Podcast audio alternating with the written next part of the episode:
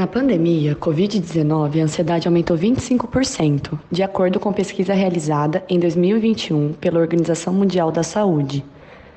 A ansiedade sempre esteve presente na vida das pessoas, sendo importante o acompanhamento profissional qualificado. A psicóloga clínica e psicoterapeuta Clarice Skalkovisk vai explicar sobre a ansiedade e seus conflitos. Clarice, como são afetadas as pessoas com diagnóstico de ansiedade pelas notícias negativas, as previsões e as projeções constantes sobre a pandemia? A ansiedade funciona como um sistema de alerta do corpo, um alarme, para apontar qualquer possível ameaça que possa estar acontecendo. O problema é que para o ansioso, esse alarme dispara na hora errada ou permanece ligado o tempo todo, mesmo depois da ameaça ter passado. Portanto, o ansioso sente ameaça quando ela não é real e o corpo dele reage trazendo alguns sintomas como taquicardia, sudorese, é, sensação de não conseguir respirar e alguns outros. Num mundo virtual onde todos somos invadidos a cada minuto com novas notícias, muitas vezes preocupantes, né, sobre o Covid-19, fica difícil para o ansioso manter-se protegido. Portanto, ele sofre constantemente, se não pelas notícias, pelos seus próprios pensamentos em relação a elas. O que caracteriza a crise de ansiedade? Elas normalmente acontecem diante de situações corriqueiras, onde não existe realmente ameaça alguma à vida ou à segurança do indivíduo.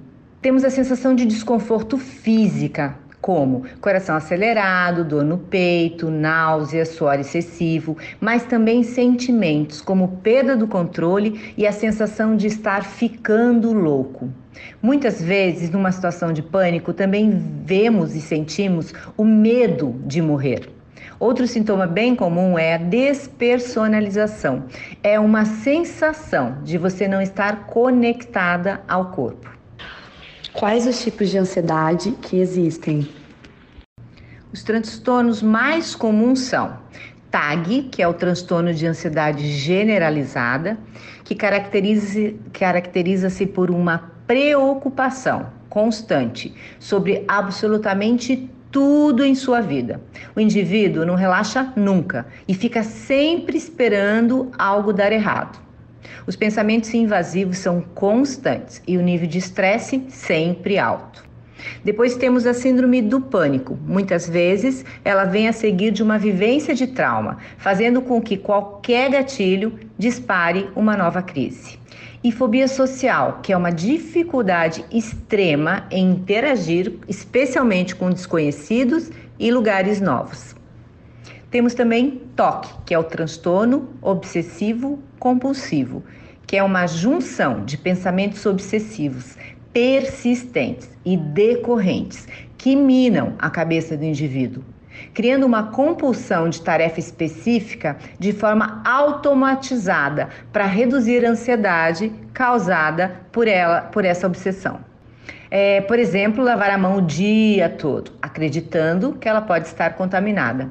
Muitas vezes levando, inclusive, a ferimentos na pele, mas a pessoa não consegue parar. Por último, o estresse pós-traumático, que é quando, após um evento traumático, a pessoa começa a desenvolver as crises. A ansiedade pode desencadear a questão dos suicídios? Muitos transtornos mentais, por gerar grande dor emocional e sentimento de culpa, sentimento de vazio e angústia, podem levar o indivíduo ao suicídio. A ansiedade constante, ela gera sofrimento. A dificuldade de dar seguimento à vida gera estado depressivo. Daí, precisamos estar atentos e fazer encaminhamento a profissionais de saúde mental sempre que julgarmos necessário. Quando a pessoa sente ansiedade, seu sono é prejudicado, a relação entre distúrbio de sono e ansiedade é bidirecional. Significa que Problemas com o sono geram ansiedade e a ansiedade pode sim atrapalhar e muito o processo de sono. Qual é a fase mais difícil que a pessoa passa quando ela é diagnosticada com ansiedade?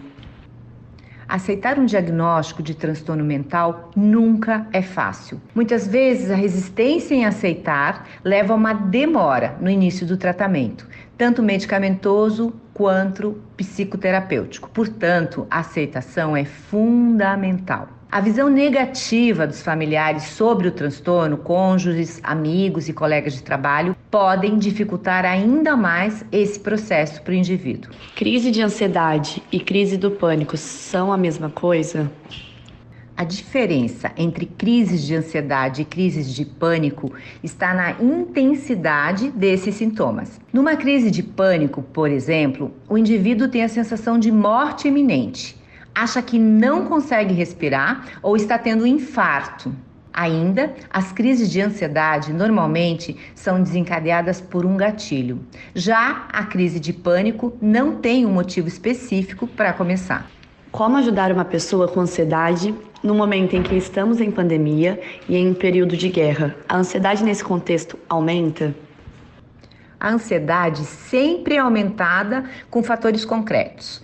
Ah, uma guerra, aumento de casos de Covid, uma nova variante, desemprego, fim de relacionamento, etc. É, primeiro, o que a gente não deve fazer é para é, ajudar, tentar ajudar o ansioso, na verdade, porque não vai resolver. Falar para ele que vai passar. Nem frases otimistas. Lembre-se que ele está sofrendo. Também não funciona menos desprezar o sofrimento de, dele, dizendo, por exemplo, ah, que isso não é nada, né, e que vai passar rapidinho.